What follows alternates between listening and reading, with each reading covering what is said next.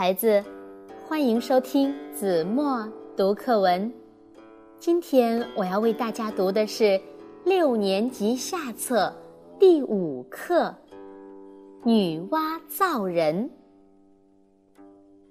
天地开辟以后，天上有了太阳、月亮和星星。地上有了山川草木，甚至有了鸟兽虫鱼，可是单单没有人类。不知道什么时候，出现了一位神通广大的女神，名叫女娲。有一天，女娲行走在这片莽莽真真的原野上。看着周围的景象，感到非常孤独。他觉得在这天地之间，应该添一点什么东西进去，让他生气蓬勃起来才好。添一点什么呢？走啊走啊，他走得有些疲倦了，偶然在一个水池旁边蹲下来。清澈的池水照出了他的面容和身影，他笑，池水里的影子也向着他笑。他假装生气，池水里的影子也向着他生气。他忽然灵机一动，世间各种各样的生物都有了，单单没有像自己一样的生物。那为什么不创造一种像自己一样的生物加入到世间呢？想着想着，他就顺手从池边掘起一团黄泥，掺和了水，在手里揉着、捏着，捏成了一个娃娃模样的小东西。他把这个小东西放在地面上，说也奇怪。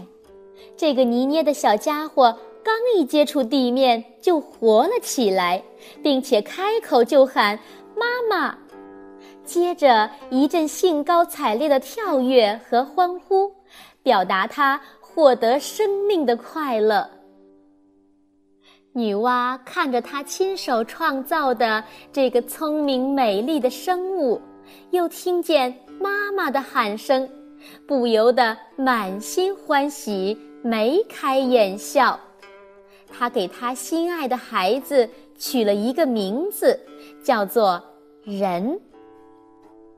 人的身体虽然小，但据说因为是神创造的，相貌和举动也有些像神，和飞的鸟、爬的兽都不同，这样看起来似乎有一种管理宇宙的非凡气概。女娲对她的作品感到很满意，于是她又继续做她的工作。他用黄泥做了许多能说会走的可爱的小人儿，这些小人儿在他的周围跳跃欢呼，使他有说不出的高兴和安慰。从此，他再也不感到孤独寂寞了。他一心要让这些灵敏的小生物布满大地，但是大地毕竟太广阔了，他工作了很久，还是没有实现他的愿望，而他已经疲倦不堪了。最后，他想出了一个绝妙的创造人类的方法。他从崖壁上拉下一条枯藤，伸到一个泥潭里，搅成了浑黄的泥浆，然后提起枯藤向四处挥洒。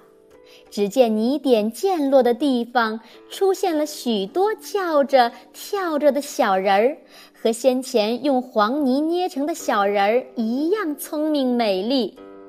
妈妈，妈妈的喊声在四周回荡。用这种方法来工作，果然简单省事。藤条一挥，就有好些活人出现。不久，大地上就布满了人类的踪迹。大地上虽然有了人类，女娲的工作却并没有终止。她又想：人是要死的，难道死了一批再创造一批吗？这未免太麻烦了。怎样才能使他们绵延不绝呢？这可是一个难题。后来，他终于想出了一个办法，就是把那些小人儿分为男女，叫他们自己去创造后代。这样，人类就世世代代延续下来，并且一天比一天增多了。好了，孩子，感谢您收听子墨读课文，我们下期节目再见。